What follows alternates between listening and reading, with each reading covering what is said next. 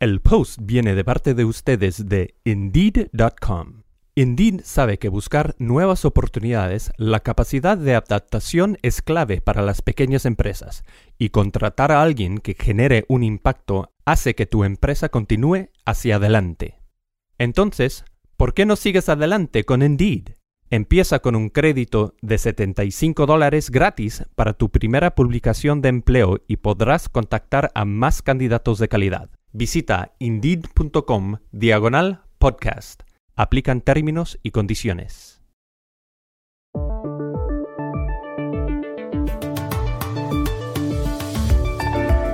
Crisis política en el Perú. La semana pasada el Parlamento activó el proceso para destituir al presidente Martín Vizcarra y este viernes se llevará a cabo la votación definitiva. Vizcarra habló en las últimas horas de un complot. ¿Por qué el presidente del Congreso ha tratado y se ha comunicado con altos mandos militares e incluso planeado pseudos gabinetes de quienes asumirían después de mi vacancia? Eso es conspiración, señores. ¿En qué consiste la figura por la cual podrían desalojar del poder al presidente peruano? ¿Hay una conspiración, como él dice? Hablamos en Lima con la conocida periodista Rosa María Palacios. Avanza el proyecto de vacuna contra el coronavirus de Pfizer y BioNTech. ¿De qué se trata y cuándo podría haber buenas noticias? Entrevistamos al director científico de la División de Vacunas de la Farmacéutica para Norteamérica, Alejandro Cané. Un estadounidense, Mauricio Claver Carrone, ha sido elegido presidente del BID. Era el asesor del presidente de Estados Unidos, Donald Trump, para asuntos de América Latina. Sobre la elección consultamos en Washington a Michael Shifter, presidente del Diálogo Interamericano. Hola, bienvenidos a El Washington Post. Soy Juan Carlos Iragorri, desde Madrid.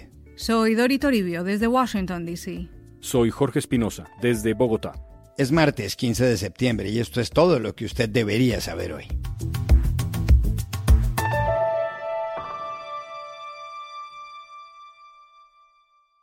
El Perú vive una crisis política profunda luego de que el Parlamento aprobara la semana pasada una moción para destituir al presidente Martín Vizcarra. Vizcarra llegó al poder en marzo de 2018, tras la renuncia de Pedro Pablo Kuczynski, y carece de bancada parlamentaria. Dori, la moción cuyo desenlace se sabrá a finales de esta semana se basa en unos audios presentados en el legislativo por el congresista Edgar Alarcón. En ellos, Vizcarra y personas de su entorno debaten cómo informar públicamente sobre las visitas a oficinas gubernamentales del cantautor Ricardo Cisneros. Cisneros, más conocido por su nombre artístico de Richard Swing, ha firmado contratos por 50.000 dólares con el gobierno. Para entender el asunto, hablamos este lunes 14 en Lima con Rosa María Palacios, una de las periodistas más prestigiosas del Perú. El miércoles pasado, en una sesión ordinaria del Congreso, se interrumpió la agenda para escuchar unos audios en los que se pretende probar que el presidente del Perú promovió la contratación irregular de los servicios de un cantautor como animador de eventos en el Ministerio de Cultura. Se acusa al presidente de coludirse con el personal administrativo de su despacho para encubrir su participación. De los tres audios que se han expuesto, solo el primero tiene algún valor jurídico, aunque es difícil establecer un significado único a la conversación. Sin embargo, esta fue la excusa para presentar una moción de vacancia por incapacidad moral permanente ese mismo día. En la constitución peruana, aunque parezca increíble, es posible vacar al presidente por incapacidad física o moral permanente con 87 votos de un Congreso unicameral de 130 miembros. No hay juicio político durante el mandato del presidente por delitos comunes y el presidente solo puede ser juzgado al término del mandato que, en el caso de Martín Vizcarra, concluye el 28 de julio del próximo año. Forzar la figura de incapaz moral, concebida en el siglo XIX para incapacidad mental, ha sido muy criticado. Solo se ha aplicado con éxito una vez, hace casi 20 años, cuando el Congreso sancionó de esta forma a Alberto Fujimori por renunciar a la presidencia desde territorio extranjero. Se ha fijado el viernes 18 de septiembre para votar la moción luego de escuchar la defensa del presidente. Pero A su vez, el Poder Ejecutivo ha solicitado hoy al Tribunal Constitucional una medida cautelar en el marco de una demanda competencial que pretende detener la vacancia. También le preguntamos a Rosa María Palacios si, como dice Vizcarra, el intento de destituirlo forma parte de una conspiración. Yo sostengo que sí, y varios elementos apuntan a una conspiración. El primero, el apuro del presidente del Congreso en hacer públicos unos audios que son parte de una investigación que ya tiene meses en el Ministerio Público, como en la misma Comisión de Fiscalización del Congreso, además cuyo presidente es otro promotor de la vacancia. Adicionalmente a esto, a siete meses de elecciones generales, ¿qué urgencia puede haber en vacar al presidente? Vizcarra ha revelado que dos líderes de partidos políticos con mayorías relativas le pidieron no convocar elecciones, con la excusa de la pandemia, y quedarse todos en sus actuales puestos hasta el 2022. Esto es, en la actual constitución peruana, imposible. Nuestro sistema democrático tiene un calendario electoral rígido que debe producir un cambio de mando cada cinco años en Congreso y en Presidencia. El presidente Vizcarra ya convocó a elecciones para el 11 de abril de 2021. Pero desde la convocatoria en junio hay un ambiente de hostilidad, con mociones de interpelación y de censura contra ministros. En agosto, el Congreso se negó a dar confianza al que se suponía iba a ser el gabinete de salida del régimen, un hecho que no tiene precedente en la vida política del Perú. Sin embargo, lo más grave es que mientras aún no se votaba la moción de vacancia, o sea, el presidente del Congreso buscó insistentemente a los comandantes generales de las Fuerzas Armadas logró hablar con el comandante general de la Marina para informarle del proceso de vacancia que lo convertía, por sucesión presidencial, en el nuevo presidente del Perú. El hecho en un país de larga tradición militarista es muy grave porque está expresamente prohibido en la Constitución todo acto de deliberación de las Fuerzas Armadas. Los comandantes informaron al ministro de Defensa y la prensa develó estos hechos generando ya una protesta casi unánime y el debilitamiento de la moción de vacancia en varios grupos políticos.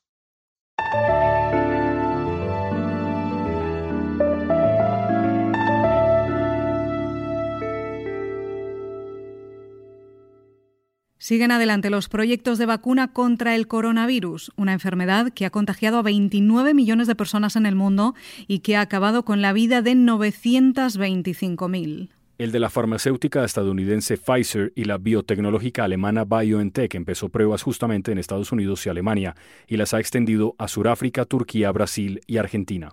Más de 30.000 personas de entre 18 y 85 años y de distinto origen étnico participaron inicialmente. Ahora se sumarán otras 14.000. Pero, ¿cómo es este proyecto de vacuna? Pues se lo preguntamos a Alejandro Cané, director de Asuntos Médicos de la División de Vacunas de Pfizer en Norteamérica. Bueno, hay, muchas aproximaciones para el desarrollo de vacunas frente al SARS-CoV-2, que es el, virus responsable de COVID-19. La que Pfizer eligió es una, tecnología basada en ARN mensajero. El ARN es la información genética que tiene el virus. Una vez que supimos cómo el virus guardaba su información genética, lo que hicimos fue copiar el pedacito de la información genética que codifica para la proteína que sabemos es la llave que le abre la, la puerta al virus para producir la infección.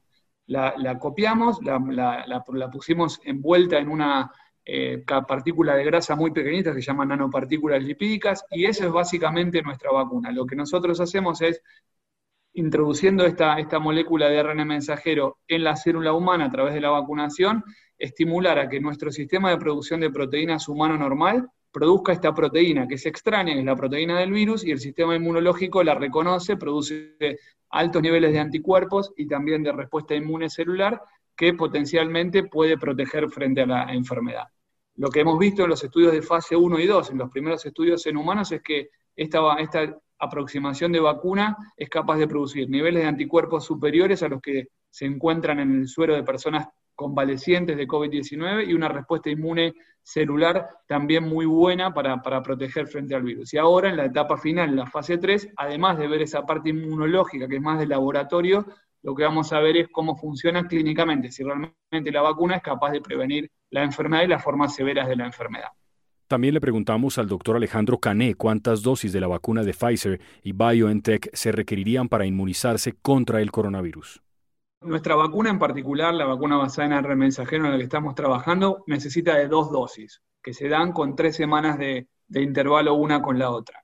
Lo que no sabemos todavía, y es muy importante por eso el seguimiento en el tiempo de las personas que son parte del estudio clínico. En nuestro caso, el seguimiento es de, hasta dos años después que las personas participan en el estudio clínico para poder entender no solamente cómo evolucionan clínicamente, sino cómo persisten los anticuerpos y la inmunidad celular en esas personas con controles de laboratorio cada una determinada cantidad de tiempo, porque lo que hemos aprendido de, este SARS-CoV-2 es que puede haber, como hemos visto en algunos casos, ya algunas reinfecciones, pero que las reinfecciones son seguramente más leves que la infección primaria, y no sabemos exactamente cuánto dura la inmunidad natural, como para poder tener una comparación y un cálculo estadístico de cuánto puede durar la inmunidad por vacuna. Por eso es tan, tan importante el seguimiento. Hemos visto en, en otros coronavirus que son algo así como primos hermanos del SARS-CoV-2, que la inmunidad dura por lo menos un año, pero de vuelta para poder ser concreto y serio con la respuesta, creo que hay que esperar los resultados de los estudios clínicos y el seguimiento a mediano plazo. Y la pregunta que todo el mundo se hace, ¿cuándo estará lista esa vacuna? Nosotros eh, empezamos el estudio pensando que eh, hacia finales de octubre vamos a tener información disponible para poder compartir con la, con la autoridad regulatoria. Obviamente hay que esperar cómo va evolucionando eh, la enfermedad. Básicamente lo que uno busca en este estudio de eficacia es cuántos casos de enfermedad hay en el grupo vacunado y cuántos casos hay en el grupo que recibió placebo. Entonces se, compara la incidencia de enfermedad en un grupo y en el otro y se tiene una medida de la eficacia. Como estamos frente a una situación extraordinariamente diferente que es la pandemia, en Pfizer nos hemos puesto a trabajar en la producción de vacunas a riesgo desde hace ya un par de meses, de manera tal de poder tener antes de fines de este año 100 millones de dosis para poder ser utilizadas, distribuidas y utilizadas a nivel global y durante el año 2021 alrededor de 1.300 millones de dosis.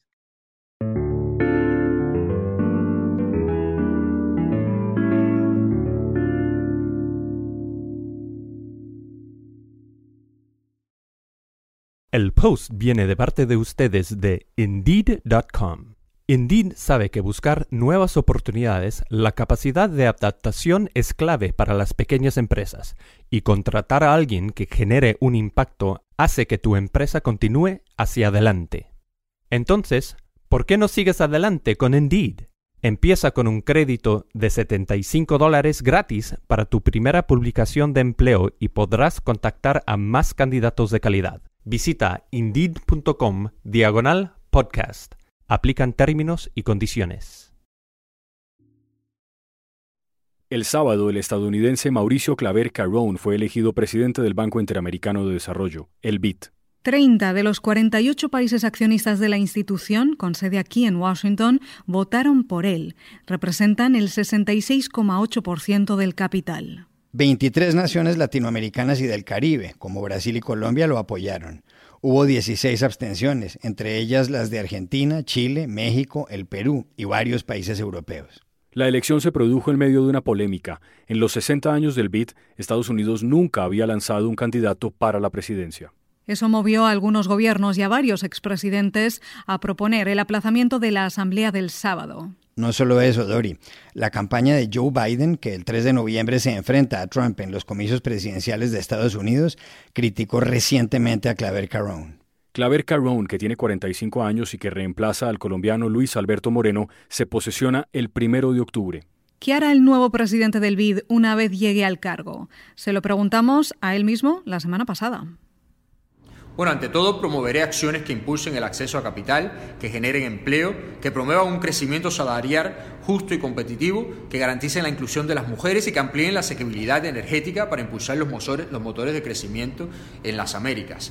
Yo saqué un editorial cuando anunciamos la candidatura en el cual propuse una plataforma de cinco puntos que definirá mi único término de cinco años y lo llamamos 5 por 5. Y esos han sido, uno, priorizar el crecimiento económico y el desarrollo de los países miembros. Dos, el concepto de América crece que hemos lanzado para el siglo XXI. Tres, promover el buen gobierno Cuatro, fortalecer el compromiso de los Estados Unidos con la región. Y cinco, el compromiso que hemos hecho de solamente un término para mejorar la transparencia y la gobernación de la institución.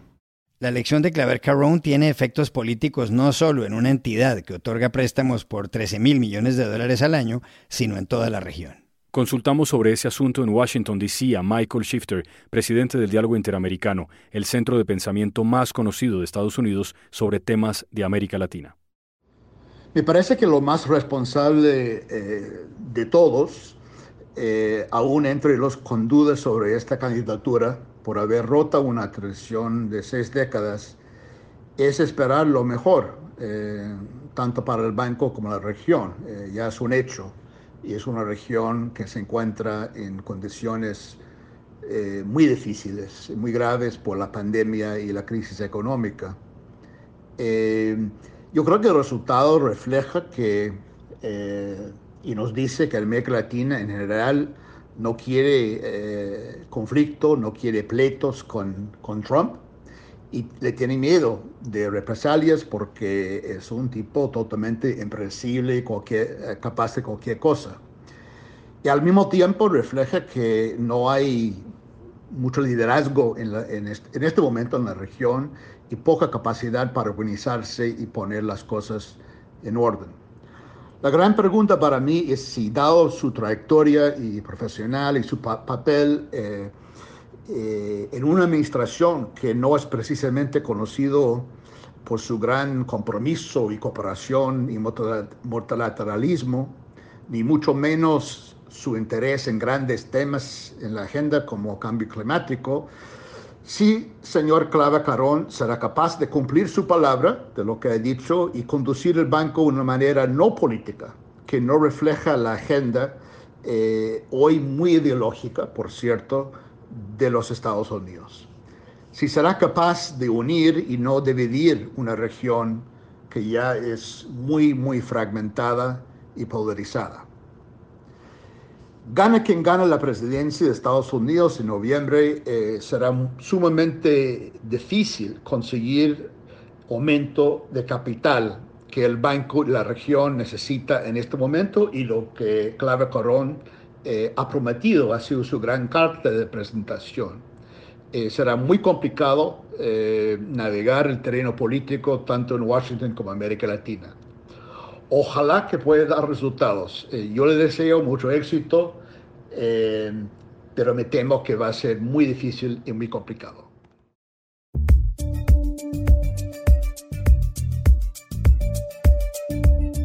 Y estas son otras cosas que usted también debería saber hoy. ¿Hay vida en Venus? Puede que sí.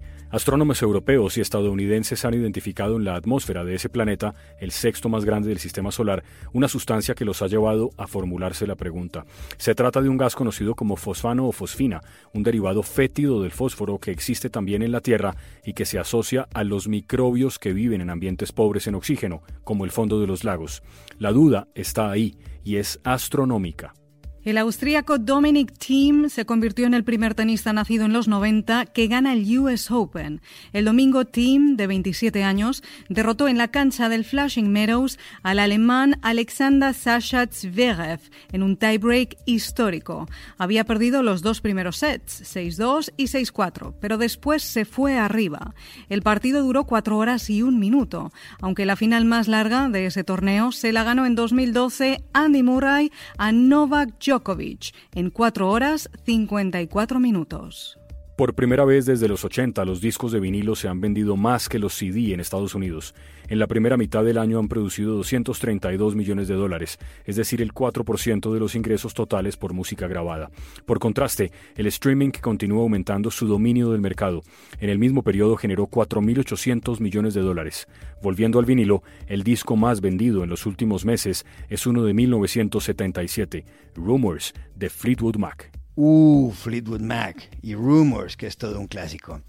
Ahí hay canciones como Don't Stop y Go Your Own Way, un disco para no perderse. Pero bueno, aquí termina el episodio de hoy del Washington Post, El Guapo. Por favor, cuídense mucho. Y pueden suscribirse a nuestro podcast en nuestro sitio web, elwashingtonpost.com, seguirnos en nuestra cuenta de Twitter, arroba el post, y también nos encontrarán en Facebook buscando el Post Podcast. Chao, hasta mañana.